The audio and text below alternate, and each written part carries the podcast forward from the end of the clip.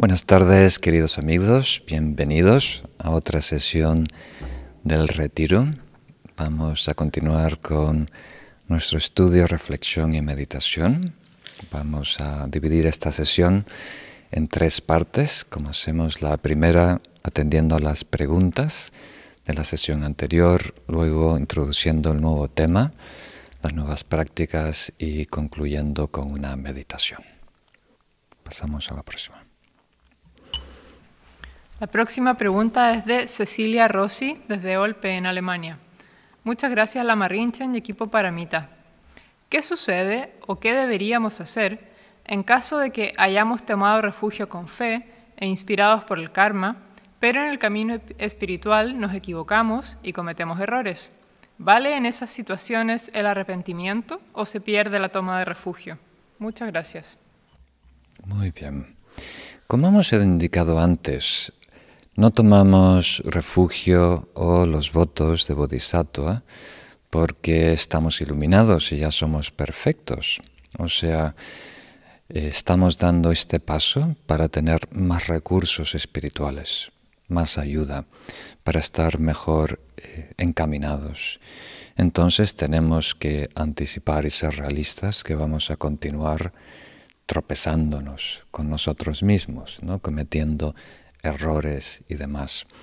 Pero ahora no solo depende de nosotros, vamos a tener la ayuda del refugio y la ayuda de los preceptos del Bodhisattva. Entonces, por supuesto, siendo realistas, sabemos que vamos a hacer todo tipo de infracciones, pero la podemos corregir a través del arrepentimiento y el desarrollo de la meditación.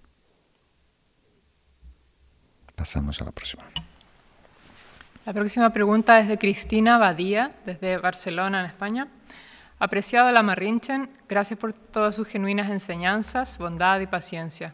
Hace solo un par de meses que le sigo y justo empiezo a escuchar sobre budismo y dharma. Veo que hay linajes dentro del budismo. Mi pregunta es, ¿al tomar refugio lo tomamos en el budismo en general o hay que pertenecer a un linaje? Y si es adecuado recibir enseñanzas de maestros de diferentes linajes. Muchas gracias. Muy bien. Si el refugio budista es refugio en el Buda Dharma Sangha, entonces no es particular de una tradición concreta.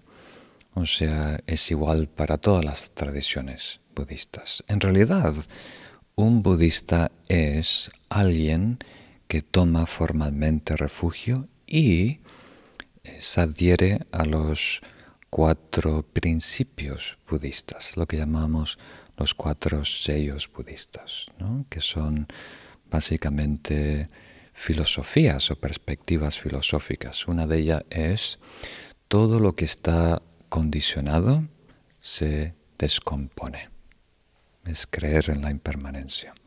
Otra es todo lo que surge del egocentrismo conlleva sufrimiento. O sea, todas las emociones aflictivas eh, producen sufrimiento. Otra es todo lo que eh, nada tiene existencia inherente. Ese es a lo mejor el más difícil de comprender. Y el último es solo nirvana es paz solo la iluminación es paz o felicidad. Entonces, independiente a los matices de cada tradición, algunos enfatizan más la meditación, otros más la filosofía, eh, tienen diferentes enfoques. Todas las tradiciones budistas se apoyan en estos ah, cuatro principios, cuatro sellos, ¿no? Cardinales del Dharma. Y muchos de nosotros, antes de escuchar el budismo, ya tenemos esta filosofía, ya somos budistas sin saberlo.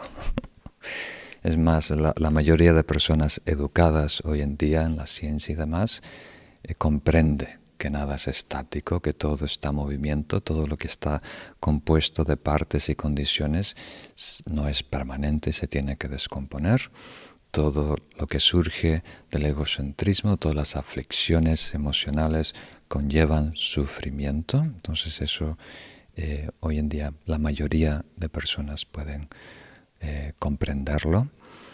Eh, lo delicado es solo nirvana es paz. Solo vamos a estar plenamente satisfechos.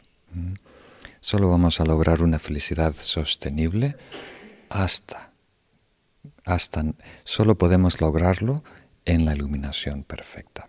Hasta que no estemos libre del ego, hasta no lograr ese estado, siempre hay una traba, siempre hay una limitación. Y el otro es que nada tiene existencia inherente. Esto es a lo mejor el punto más distintivo del Buddha Dharma, de la filosofía budista. O sea, todas las tradiciones habidas y por haber, contemporáneas, antiguas, eh, les cuesta mucho liberarse de la noción de un ser, de un sujeto último. Le llaman alma, le llaman espíritu, le llaman supra-yo, pero siempre hay algo que se resiste, algo que no queremos soltar, algo que, que posicionamos con un estatus último. Entonces el Buda Dharma es una tradición muy especial porque trasciende todo, incluso el yo, el ser personal.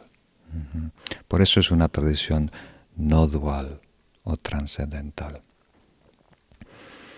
Entonces, eh, para responder a tu pregunta, el refugio budista es compartido por todas las tradiciones por igual. Pasamos a la próxima. La próxima pregunta es de Flor Subillaga, desde Barcelona, en Venezuela. ¿Cómo alguien con una mentalidad de anarquismo espiritual puede salir de ella? ¿Cómo y dónde empieza la acumulación de mérito que nos trae hasta este camino? Muy bien. Algunas veces es tema de tiempo. Pero muchas veces hay practicantes o personas que se quedan estancados a este nivel de conciencia innecesariamente por más tiempo eh, de lo que es útil o beneficioso. Entonces, es necesario, es una fase necesaria para superar el dogma, para superar una relación, como diríamos, sectaria con una tradición, lo que es el fundamentalismo, creer que lo mío es lo mejor y lo único, que hay una noción absoluta, que esta tradición es pura o esta escritura es pura y que yo estoy salvado por pertenecer a este grupo. Entonces, para superar esa mentalidad, ese estado de conciencia, es muy importante entrar en este anarquismo, donde somos un tanto rebeldes, reaccionamos en contra de esta estructura eh, que ahora ya deja de ser fértil, es una forma hueca, por decirlo así. Pero desafortunadamente, por la mala memoria, el sabor amargo que ha dejado en nuestra boca la relación con la religión antiguamente, eh, hay resistencia en ver lo positivo, lo beneficioso que puede aportar una tradición no dual, una tradición eh, trascendental. Entonces a lo mejor dura demasiado para algunas personas, algunas toda una vida. Entonces tu pregunta es ¿y cómo superarlo? Si intuimos que es un estado no fértil, estamos protegidos porque nada nos manipula, pero a la vez no tenemos nada con que trabajar, no tenemos eh, la mínima estructura, eh, como diríamos, mecanismo, técnicas, fórmulas para eh, avanzar, no hay camino, hay simplemente la liberación. Entonces, en ese sentido, tenemos que reconocer la interdependencia. Todo ayuda, toda práctica espiritual, como he mencionado en la sesión anterior, particularmente la empatía, el amor y la compasión, nos acercan a reconocer eh, la interdependencia, que todo conjuntamente colabora en producir algo y que no hay nada que tenga existencia propia, independiente. Reconocer la gran red de interdependencias. Y esto es vital para reconocer cómo funciona una tradición transcendental, una tradición no dual. Para comprender la relación entre lo relativo y lo absoluto, la espiritualidad relativa y la espiritualidad absoluta. Esa es, esa es la red, ese es el puente que conecta la religión, tradición o espiritualidad relativa a los estados sublimes, la espiritualidad última. Solo podemos llegar a lo último a través de lo relativo. Entonces el ejemplo anterior que he empleado del dedo apuntando a la luna, queremos la luna, queremos la realización, queremos eh, reconocer y actualizar ese estado espiritual. Y necesitamos la señalización, necesitamos algo que nos aproxima, que nos impulsa, que nos acerca a ese estado espiritual. Es vital. No nos tropezamos con la iluminación. ¿Verdad? Es, arte, técnica, pero más que nada arte para llegar a ese estado de maestría. Entonces, el único problema es confundir el dedo con la luna. El símbolo con lo que representa el icono, con lo que representa el avatar, con lo que representa la palabra, con lo que representa. Lo que representa está más allá de los símbolos, más allá de las palabras, más allá de los conceptos. Pero desde nuestra realidad conceptual, desde nuestra realidad relativa, necesitamos esos símbolos, esas palabras, esas indicaciones para acercarnos a eso que supera y trasciende los símbolos y las palabras. Entonces, todo estado espiritual que supera la conceptualidad nos ayuda. Entonces, en su máxima expresión, el amor y la compasión trascienden la conceptualidad. En su máxima expresión, mindfulness, atención plena, shamatha, trasciende la conceptualidad.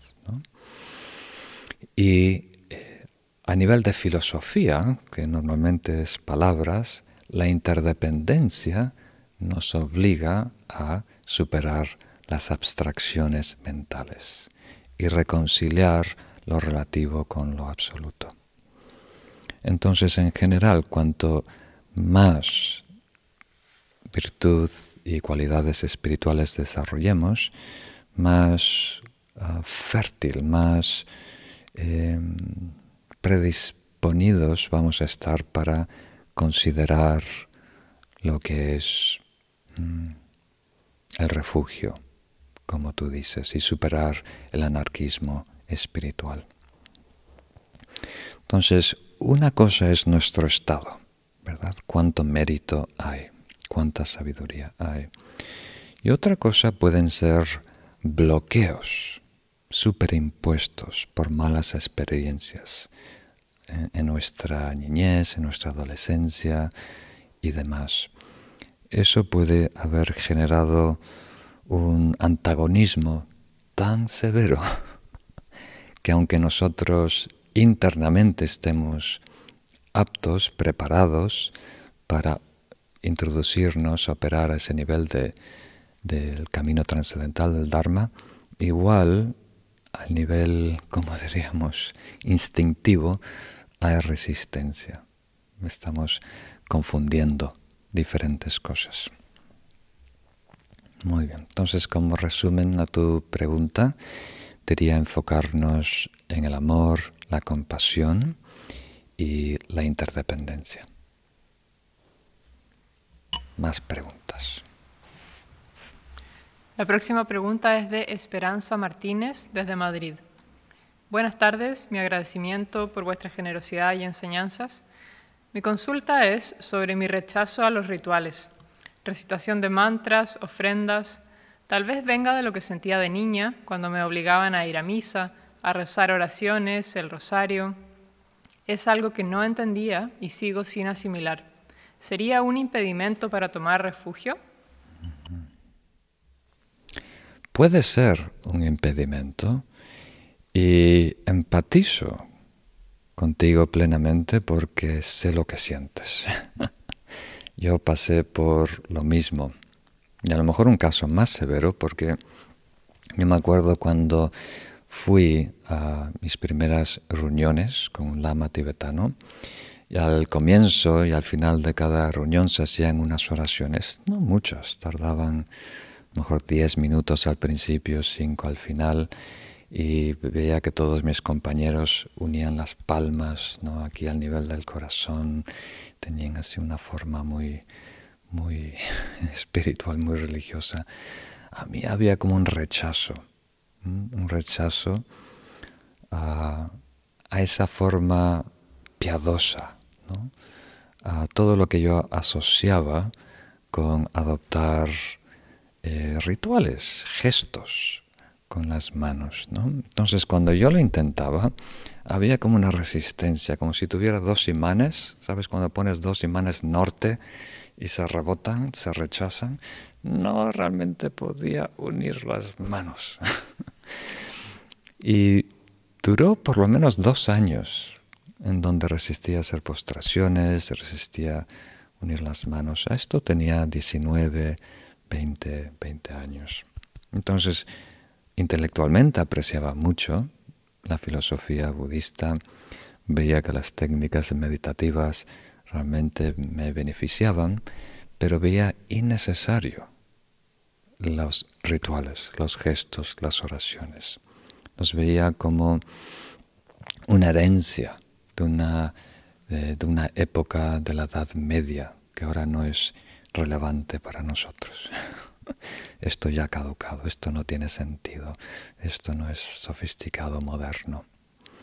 Pero con la paciencia de, mis maestros, particularmente ese eh, Pema, donde estaba cuando tenía 20 años en Nueva York, me, ayudó a entender que el ritual es simplemente un receptáculo como esta taza de té. La taza en sí es el receptáculo. Y es necesario cuando queremos transportar té, ¿verdad? En este caso, agua. Normalmente té. Entonces, no podemos, ¿verdad? Como un perrito, ir y lambear el agua tenemos, se nos escurre toda por las manos. Necesitamos un receptáculo para transportar esa agua. Ahora, el receptáculo es importante solo en su función de contener, de ser un contenedor para el agua que transporta. Aparte de eso, no necesitamos la taza. Yo no me puedo comer la taza. Esta taza no me puede alimentar pero sin la taza no tengo acceso a lo que contiene. Entonces, el idioma. Hoy nos estamos comunicando en castellano. El castellano es una forma, es el receptáculo que transporta contenido, un mensaje. Y sin esas palabras sin esas frases, no podemos comunicarnos. Ahora, no confundan las palabras con el mensaje. No confundas la taza con el té, pero no intentes tomar té sin una taza y no intentes captar un mensaje sin las palabras.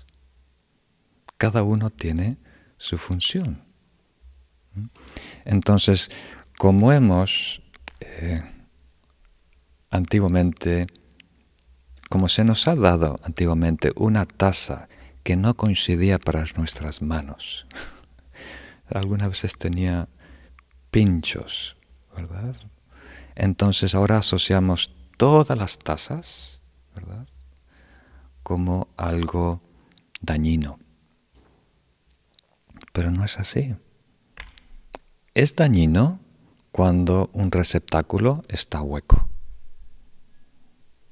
cuando las formas son un ritual hueco, sin sentido, sin esencia. Eso no tiene ningún beneficio. Pero si queremos comunicarnos, necesitamos palabras. Y si tú quieres vincularte con el Buda, necesitas un vehículo que pueda transportar tus sentimientos. Entonces, ese vehículo son las oraciones. Y este gesto con las manos ayuda a que tu cuerpo participe en esas oraciones. Y cuando el cuerpo, la palabra y la mente colaboran en una acción, ese karma es mucho más poderoso, mucho más transformador. Entonces, todo lo que hacemos, todas las prácticas espirituales deberían incorporar el cuerpo, deberían incorporar la voz y deberían incorporar la mente. Hay otra dimensión de energía también, pero la dejaremos para otro día. Por lo menos estas tres dimensiones de cuerpo, palabra y mente. El karma, la práctica, el yoga, el upaya, la metodología es mucho más poderosa en transportar esa realidad, ese estado y comunicarnos. Entonces, ese mensaje lo tuve que recibir varias veces para que me llegue. Tuve que escuchar esas palabras varias veces para que capte esa lección y pueda superar mis, mejor palabra no hay, miedos. Miedos eh, ridículos, honestamente. Entonces vi lo práctico de los rituales. Cuando tú te encuentras con una amiga en la calle y hace tres o cinco años que no la ves, ¿qué le de repente te paras y dices, no, no tenemos telepatía, ¿verdad? Te acercas a esa persona y le das un abrazo, ¿verdad? Le das en España dos besos, uno en cada lado. Entonces, eso es un gesto, eso es un ritual social. Y sin ese rito social no podemos comunicar a esa otra persona que te quiero, te aprecio, te he extrañado, ta, ta, ta, ta, ta. No podemos decir, para, para, para. No, no estamos operando a ese nivel A lo mejor en el futuro sí, pero ahora no estamos a ese nivel. Necesitamos demostrarlo con nuestro cuerpo, expresarlo con nuestra voz. Ahora, por supuesto, podemos expresar algo con el cuerpo y con la voz que sea hueco, ¿verdad? Hay personas así muy, ¿cómo diríamos? Sin ofender a nadie, hay fiestas muy exclusivas, ¿no? En donde las personas se saludan y hacen el amago de que van a dar un beso, hacen la mueca así, se ponen al lado a lado, pero no se tocan porque no se quieren dañar el maquillaje, ¿no? Entonces hacen así, así. ¿Habéis visto eso? Muy, muy interesante. Entonces, realmente lo están haciendo por compromiso, ¿verdad?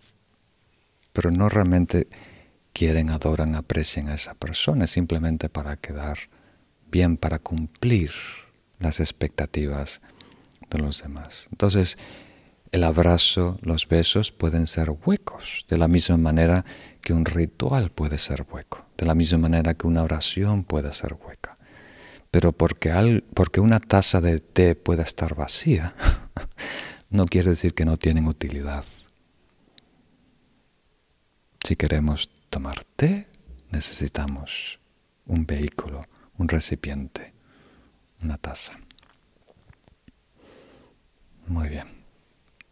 Creo que no debo insistir más. Vamos a la próxima pregunta. La próxima pregunta es de Carolina Hernández, desde Pereira, en Colombia. Venerable Lama, gracias por las enseñanzas y el cariño que transmite. Quisiera saber cómo podemos sentir o tener la certeza de que estamos listos para tomar refugio por primera vez. Muchas gracias. La certeza, esta es una pregunta muy difícil. Pues la última palabra la tienes tú. Esto es algo muy personal que tiene que decidir cada persona. No hay problema. Esto es una, una oportunidad.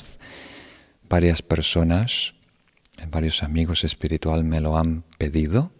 Entonces, como tenemos estos días en el calendario donde hay vacaciones, aproveché a organizar este retiro, invitar a su santidad en vuestro nombre para que, pueda eh, dar el refugio. Es a lo mejor la mejor persona para, para participar en este tipo de evento, pero a lo mejor no coincide eh, para ti y eso no hay problema. Habrá otras oportunidades.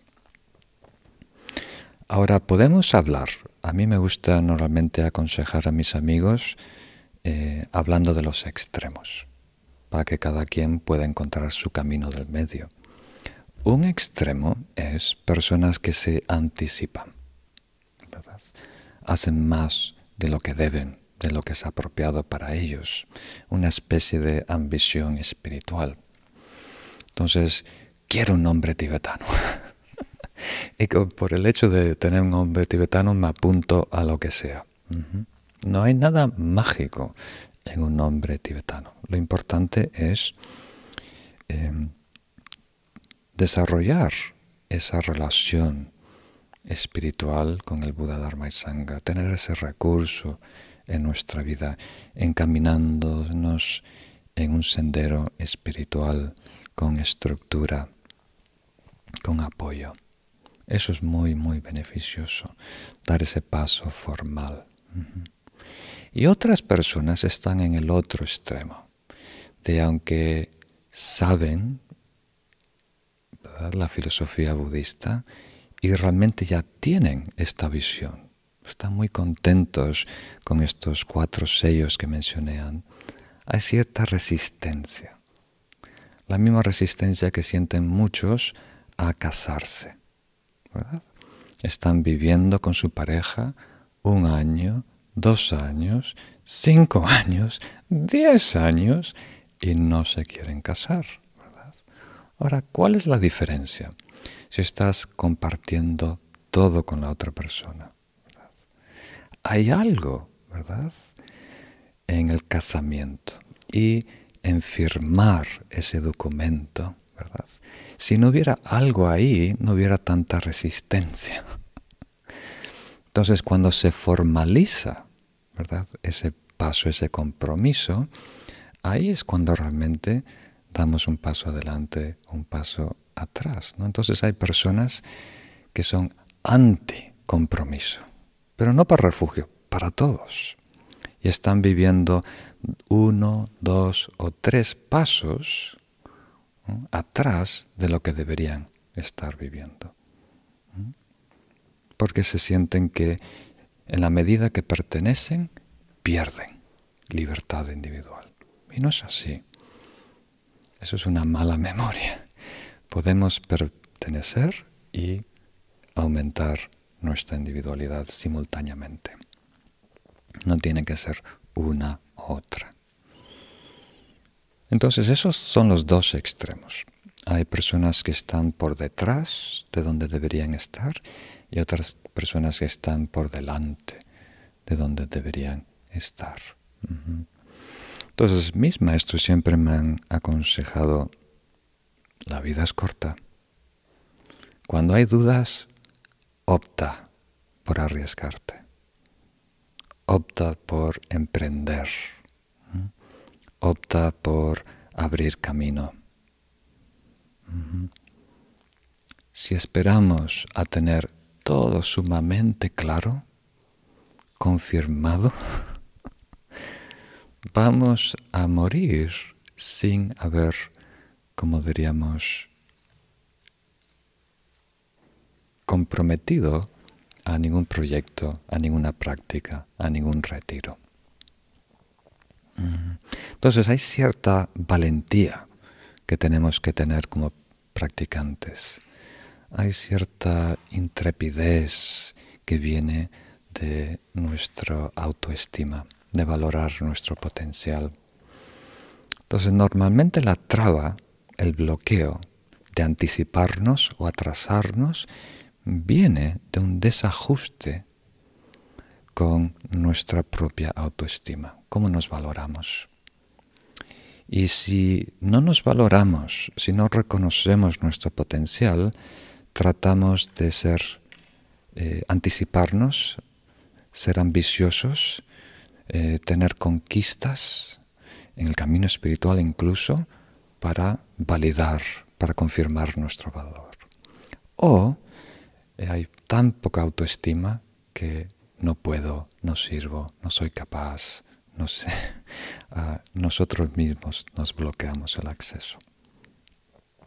Entonces, estoy haciendo hincapié en muchos de mis cursos estos últimos meses en la autoestima porque veo que de ahí, de ese desajuste, se manifiestan todo tipo de problemas. Compensando por esa baja autoestima, eh, creamos todo tipo de complicaciones. ¿Qué tal? ¿Hay tiempo? ¿Una pregunta más? La próxima pregunta es de Rafi Moreno desde Ibiza. Estimado Lama, gracias por su paciencia y enseñanzas. Yo tomé refugio en su momento, pero no me acuerdo de mi nombre, y no tenía la entrega, sabiduría y devoción que tengo ahora. ¿Debería volver a tomar refugio con un nuevo nombre? ¿Sería como un nuevo nacimiento y resurgir? o en la ceremonia simplemente recibirla con entrega y devoción. Muchas gracias. Muy bien, muchas gracias por la pregunta. Eh, sí, todas las personas que ya tienen un nombre eh, no necesitan otro. En tu caso dices que no tienes un nombre, pero lo más importante es cuando mencionas que, eh, no sé la palabra exacta que, que empleó, que no, lo, no tomó el refugio con completa entrega, ¿no? Algo así. Entonces sí, entonces ahora puede ser una oportunidad, eh, estando ahora más informado de lo que estabas en ese entonces, puedes eh, tomar refugio con más, eh, como diríamos, participación. Todo tu ser estaría ahí involucrado, participando. Entonces sí, estás bienvenido a tomar refugio con su santidad. Muy bien, pasamos al, tema de las prácticas. A mí me encantaría hacer unas cuantas horas de preguntas y respuestas. Realmente lo encuentro muy valioso. Eh, si es una manera de directamente atender tus necesidades. Vamos a pasar entonces a la práctica número 8 y 9. En esta sesión vamos a hacer dos prácticas conjuntamente. Antes de eso vamos a desarrollar una motivación pura y altruista, la página número 3. Y si eres antirritualista, anti-oraciones, como un experimento, prueba, solo prueba poner las dos manos juntas a tu corazón. Y si quieres hacerlo, eh, los pulgares se doblan y se ponen hacia adentro las palmas no completamente planas, chatas, hay como un espacio y dentro los pulgares hacia adentro. A nivel de tu corazón. Tomo refugio en el Buda, el Dharma y la Asamblea Suprema hasta alcanzar la perfección.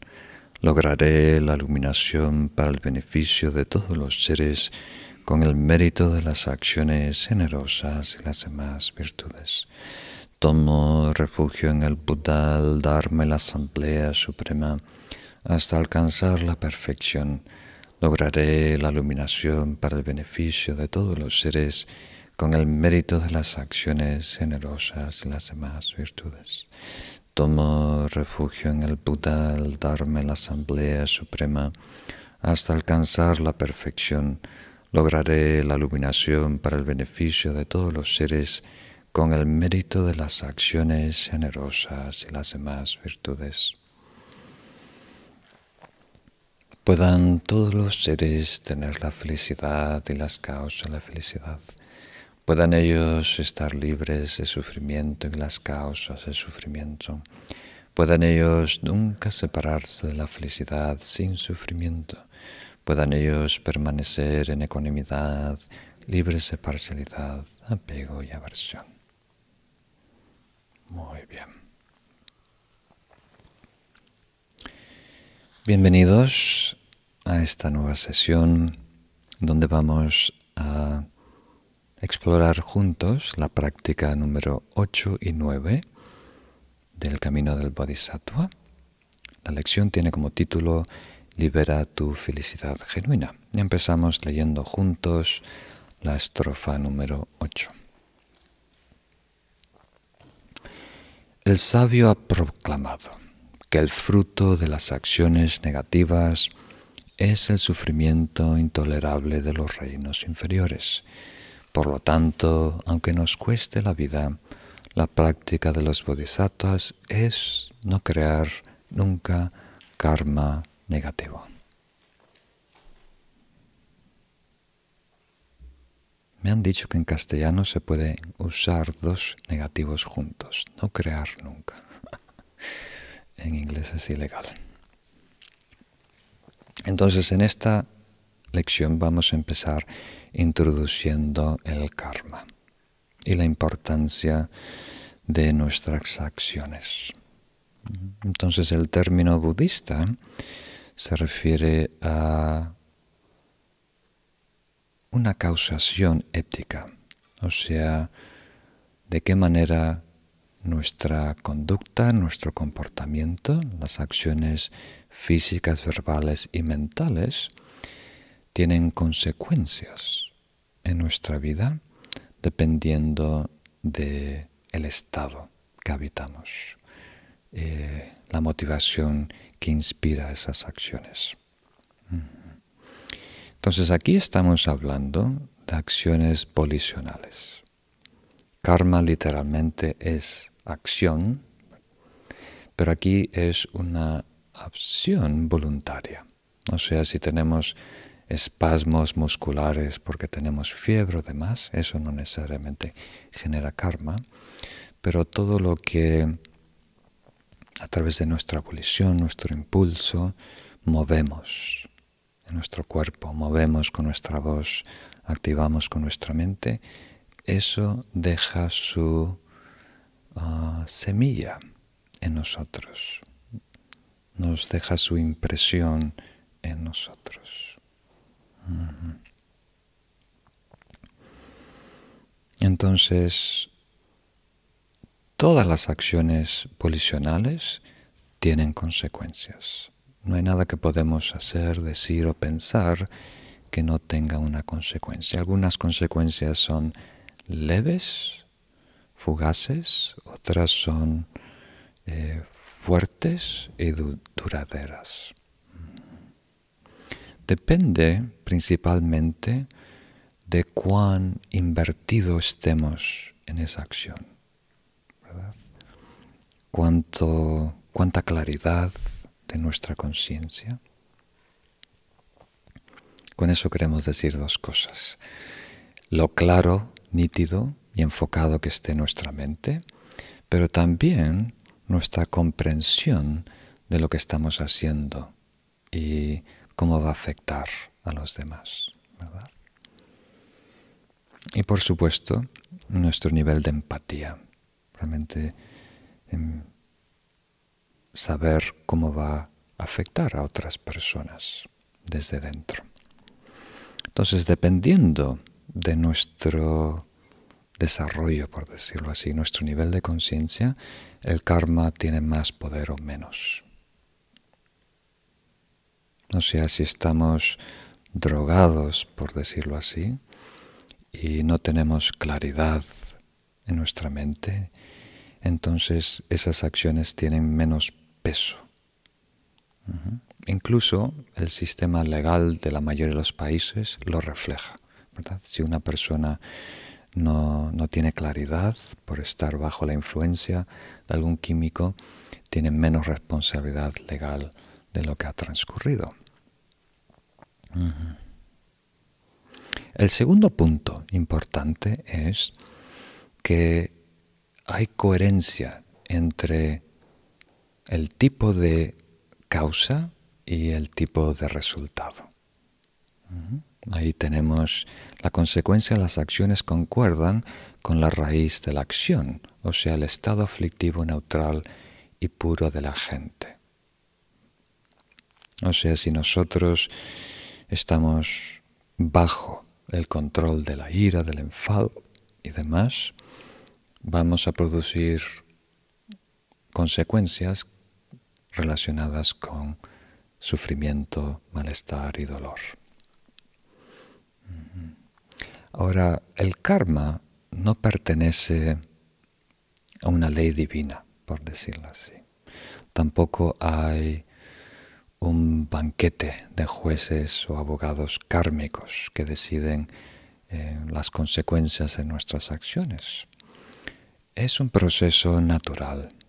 En la medida que nosotros actuemos en contra de la realidad, vamos a tener que enfrentar esas consecuencias. Hoy, por ejemplo, estamos desarrollando un karma muy destructivo en el mundo. Al actuar de una forma, al consumir, ¿verdad? De una forma que no respete nuestro medio ambiente, la ecología de este planeta, estamos creando consecuencias adversas para nosotros y para otras especies. ¿verdad? Y eso funciona a nivel familiar, en todas tus relaciones, funciona con tu cuerpo. Si no respetas la salud del cuerpo, vas a tener que sufrir las consecuencias.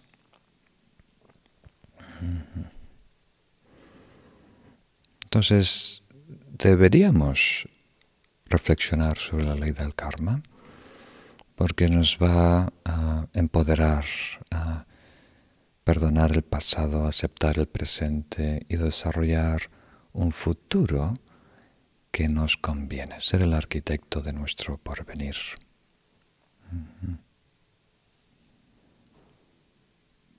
Entonces el karma, por decirlo así, es la ley o, ¿cómo diríamos? La forma en que funciona este mundo relativo. Por lo tanto, es muy importante respetarla y aprovecharla a nuestro beneficio. Ahora, como hemos dicho en las sesiones anteriores, la comprensión de la ayuda del karma requiere cierto mérito o cierto nivel de conciencia. Hay cierto nivel de conciencia que no, no quiere asumir tanta responsabilidad en su vida. Y necesitan comprender que todo lo que pasa en su vida es un premio o un castigo de una fuerza externa. Entonces viven lo que les toca como un destino que tienen que aceptar, donde hay poco margen para eh, elegir hacia dónde encaminarnos. Entonces, para algunas mentalidades, algunos niveles de conciencia, eso es lo que toca, eso es lo óptimo para ellos. Necesitan esa estructura rígida, necesitan un código moral muy definido, blanco y negro, sin matices grises, sin ambigüedades. Esto es diabólico y esto es santo, y no hay nada en el medio. o estás de este lado o estás del otro. Pero la mayoría de las personas que están escuchando este mensaje ahora ya no estamos operando a ese nivel de blanco y negro, siguiendo una moralidad impuesta en nosotros. Nosotros tenemos que asumir la responsabilidad de nuestra vida y de nuestro futuro. Y por lo tanto es muy importante elegir bien. Entonces hay dos extremos. Uno es el destino, creer que todo está predestinado, predeterminado. Puede ser predeterminado por un Dios todopoderoso fuera de nosotros o puede estar predestinado por la biología. Hoy en día la ciencia materialista principalmente se apoya en la genética. De acuerdo a nuestra genética podemos determinar si esta persona va a tener esta actitud, este estado, este otro. Y el otro extremo es creer en el libre albedrío, que quiere decir autodeterminación, que no hay nada que nos condicione. Cada uno de nosotros somos un ser humano adulto y libre que puede hacer lo que quiere, cuando quiere y como quiere. Ahora estas dos nociones no se pueden reconciliar. Las dos se basan en la premisa de un yo absoluto, inherente, independiente del mundo. Entonces el karma es el camino del medio. Y el camino del medio no es el punto medio entre esos dos extremos, está fuera de esa escala, fuera de ese espectro. Queriendo decir que en nuestra vida hay todo tipo de condiciones. Condiciones ambientales, condiciones biológicas, condiciones sociales y todo tipo de conversaciones, cuentos que, que elaboras en tu mente. Y cada uno de ellos, cada uno de esos factores influye en ti, pero su influencia no es determinante. Nos lleva hacia ciertas direcciones. Hay tendencia a comportarnos de ciertas maneras pero igual hay cierto lugar para maniobrar. En el presente tú tienes opciones, tú puedes elegir. Esa elección no puede estar desasociada de tu historia. De la misma manera que un artista no puede crear algo completamente nuevo. No puede haber una creación completamente nueva. Siempre tiene que apoyarse en algo que preexiste. Una combinación de factores, una elaboración, una evolución, pero no podemos sacar algo de la nada. Entonces la pregunta es, ¿cuánta libertad tengo?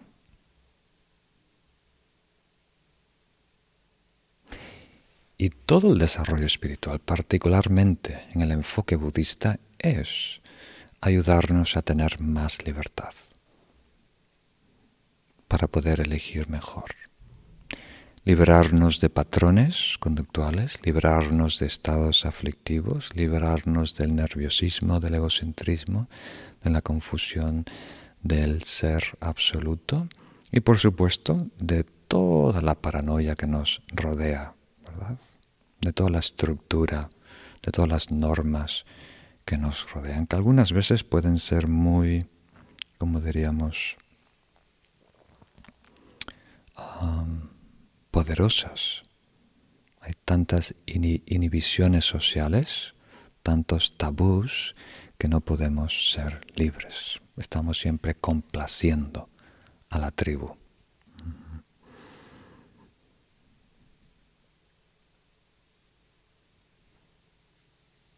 Entonces, estoy tentado a complicarlo un poco más. Vamos a complicarlo un poquito. Y si no queda claro, eh, lo podemos aclarar en futuras sesiones. En la medida que nos liberamos de todas estas estructuras externas e internas que nos limitan, vamos a poder cada vez más elegir lo que es óptimo para nosotros y los demás.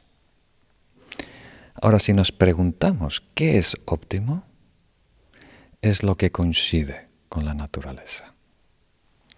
La naturaleza no quiere decir, no se limita a la ecología. Con naturaleza queremos decir las cosas tal como son, independiente de opiniones, ¿verdad? De cultura y demás. Tal como funcionan las cosas. ¿Eso qué quiere decir? Que la absoluta, aquí es cuando se complica, que la absoluta libertad se convierte en una decisión. O sea, cuando tú logras estar completamente libre de tus patrones, de tus hábitos, de tus costumbres, y puedas elegir por ti mismo lo que es mejor para ti y para los demás, va a coincidir con lo que acaba de decir un Buda. Entonces, para un bodhisattva, ¿verdad? que está comprometido a la iluminación de todos los seres, que ha adoptado bodhicitta, ¿verdad? esta aspiración divina, que vamos a desarrollar en la próxima sección. Entonces, en ese momento, sueltas el libre albedrío. O el libre albedrío se funde en bodhicitta, en la aspiración iluminada. Hmm, muy interesante.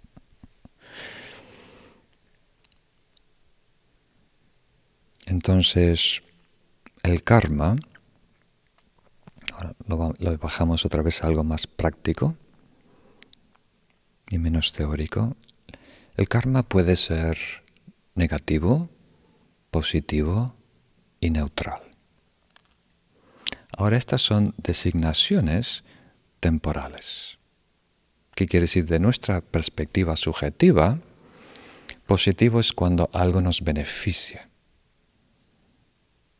a nivel mundano es cuando produce sensaciones buenas, pero no queremos definirlo así. Algo bueno en nuestra vida, una acción buena y un resultado bueno, es algo que nos empodera, no simplemente algo que nos mima y nos hace sentir bien. Y algo negativo no es simplemente algo que nos incomoda, es algo que interrumpe, bloquea, crea una desventaja, obstáculos en nuestro desarrollo. Porque hay muchas cosas que nos inquietan que son favorables, que puede ser una ventaja, un reto que nos ayuda a elevar. Y neutral es casi todo lo que hacemos, casi todo lo que no está inspirado por una motivación noble, virtuosa, o por un estado aflictivo, produce consecuencias neutrales, como lavar los dientes por la mañana. probablemente cuando estás lavando los dientes no estés enfadado con nadie. A lo mejor con el espejo. Pero tampoco estás eh, pensando en amor y compasión de todos los seres. Entonces produce el mismo hábito, las mismas consecuencias, la misma rutina.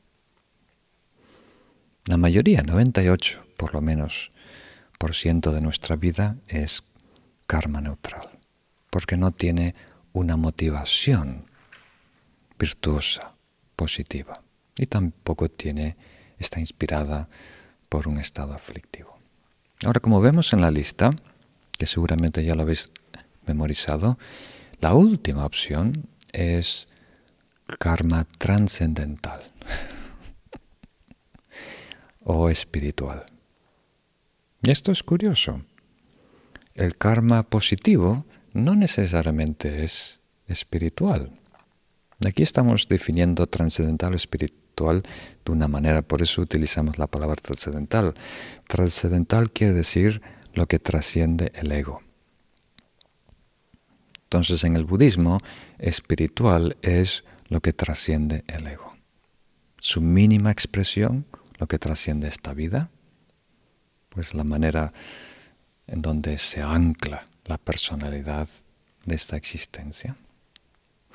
Entonces, toda acción que esté inspirada por patrimoksha, que es la aspiración de lograr la iluminación, la liberación de samsara, o toda la acción que esté inspirada por bodhicitta, la iluminación de todos los seres, se convierte en karma trascendental o espiritual. Es muy poderoso. Esa misma acción, ¿verdad? Si se mide de afuera, en un laboratorio, esos mismos minutos, ese mismo gesto, ese mismo esfuerzo, ahora está operando en ti a una orden de magnitud mayor,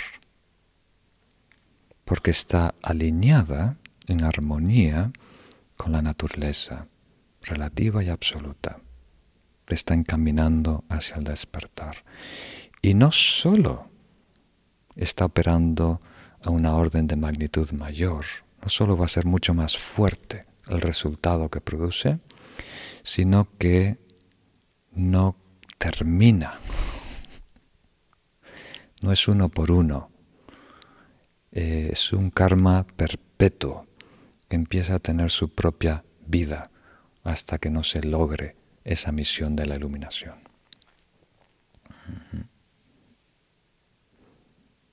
Por esto es tan importante conscientemente generar una aspiración positiva. Y si podemos conscientemente desarrollar una aspiración trascendental. Que todo lo que hacemos, incluso las acciones cotidianas, como lavar los dientes, estén impulsadas por la aspiración de despertar de la iluminación de todos los seres. El mismo trabajo ahora tiene un resultado mucho más potente. Nos transforma con más fuerza, más velocidad. Voy a ir un poquito más rápido para cubrir todo. Entonces, simplemente para mencionar que una acción completa tiene cuatro elementos. La motivación, como hemos dicho, que es el factor clave más importante. También es la acción en sí, física, verbal o mental. Y es también el objetivo, que es la consecuencia de esa acción, si, si cumple su misión, si el regalo que mandaste, esas flores que mandaste al cumpleaños de tu sobrina llegaron a tiempo y ella la recibió. y por último, la conclusión es cómo evaluamos lo que ha transcurrido. Si estamos contentos de las flores que hemos mandado o si nos hemos arrepentido de haberlo hecho. Eso disminuye o aumenta el karma. Y ahora pasamos a la práctica número 9, que es, leemos juntos, como una gota de rocío en la punta de una hoja, el placer de los tres mundos está sujeto a desaparecer en un instante. Por lo tanto, la práctica de los bodhisattvas es empeñarse en lograr el estado supremo, la liberación inmutable. Muy bien. Esta práctica es muy importante. Es el desarrollo de esta aspiración trascendental. Patrimoksha, la iluminación técnicamente liberación de samsara, si queremos ser más precisos. La que dice la liberación inmutable. Aquí estamos hablando de el estado más profundo, más sublime de la renuncia. ¿Os acordáis que la renuncia es una madurez de espíritu que nos eleva por encima del brillo de samsara, la atracción a los logros mundanos. Pero no solo es eso, no es solo liberarnos de los logros mundanos, también es instalar en nosotros el logro divino, el logro espiritual, el logro trascendental.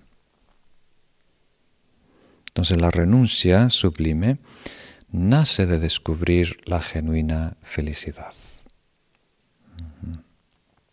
es una expresión, el resultado, la consecuencia de descubrir exactamente lo que es la felicidad.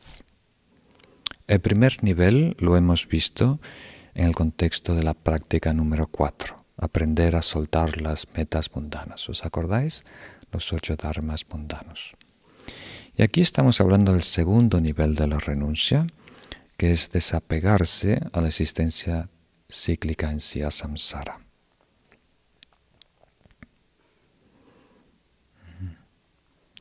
Estamos hablando de superar la trampa de la esperanza y el miedo,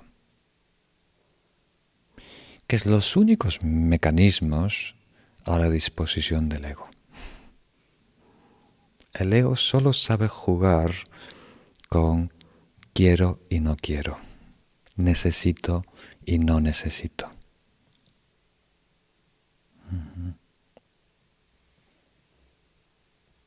Y es una forma de existencia muy pobre, muy limitada. La fórmula perfecta para sentirnos miserables, insatisfechos y desamparados, por decirlo así. Siempre nos estamos proyectando al futuro para que algo o alguien nos rescate de nuestro estado miserable. Estamos esperando, esperanza, esperando a que algo pase, alguien diga esto para sentirnos mejor. Y simultáneamente, la otra cara de esa moneda, tenemos miedo de que eso no ocurra, no pase, no se dé.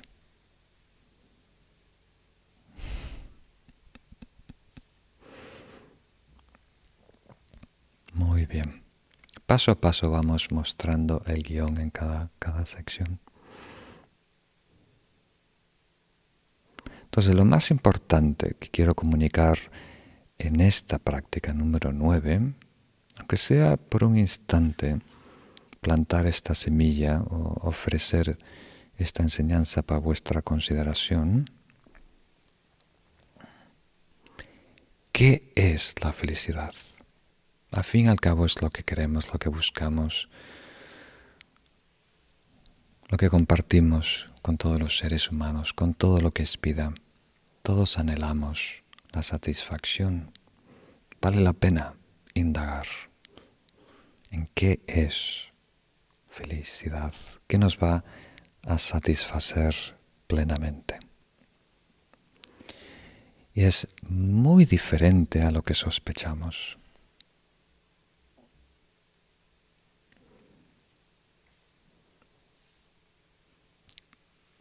Los yogis, los que tienen acceso a un estado de plenitud, los que están en armonía o en comunión con el estado último de su conciencia, usan una palabra muy extraña, para describir la felicidad. Paz. Muy extraño, ¿no? Casi es un horror escuchar eso. Dime cualquier cosa, la Moringen, pero no me digas paz. Yo necesito algo que tenga más jugo, más sazón, más condimento, un poco de ají picante. No me digas paz, yo ya tengo demasiada paz. Pero ¿qué quieren decir con esto? A ver si lo puedo explicar en poco tiempo, que quiero dejar tiempo para una meditación.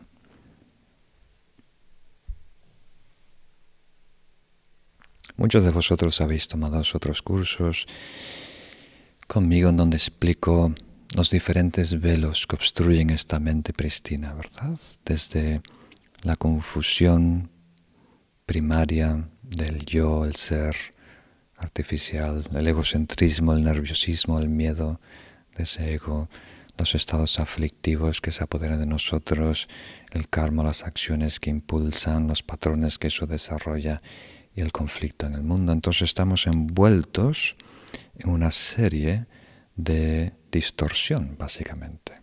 Distorsión ambiental, distorsión conductual, distorsión emocional, distorsión de identidad egocéntrica y distorsión de percepción. Y esto crea una falsa sensación de escasez. O sea, al adoptar el yo, el ser artificial, Simultáneamente, cuando adoptamos el bicho del ego, estamos adoptando su sombra, la posibilidad que no exista. Entonces nos reconforta identificarnos con ese yo, porque no tenemos acceso a la mente pristina, ¿verdad? Entonces pero simultáneamente viene en paquete, ¿verdad?, con su sombra, que es la posibilidad que no exista, la posibilidad que no sea. Eso es lo que llamamos el vacío existencial. Entonces continuamente estamos cargando esta sombra. Y en momentos de soledad, en momentos de silencio, se hace más presente esa sombra. Nos empieza a hacer cosquillas. Se manifiesta como soledad, como aburrimiento, como agobio. Y en ese momento, cuando se manifiesta esa sombra, ese vacío existencial, aparece la necesidad falsa de felicidad. ¿Qué quiere decir básicamente? No me gusta esta sombra, este estado. Me inquieta, me da miedo. Eh, me siento amenazado de no ser. Entonces hay el impulso, la urgencia de buscar algo para remediar un método de compensación para enmascarar la sombra. Nos da miedo ese fantasma, la posibilidad de no ser. Entonces queremos confirmar el ser. Me voy a poner a pensar, porque si pienso debe haber un pensador. Y ahí sí, estoy justificado en ser. Hay un pensador, yo pienso, yo soy. o me proyecto al futuro y hago planes fantasiosos, o me regreso al pasado y recuerdo mi cumpleaños. Yo cumplí 25 años, yo soy, por lo menos tengo 25 años.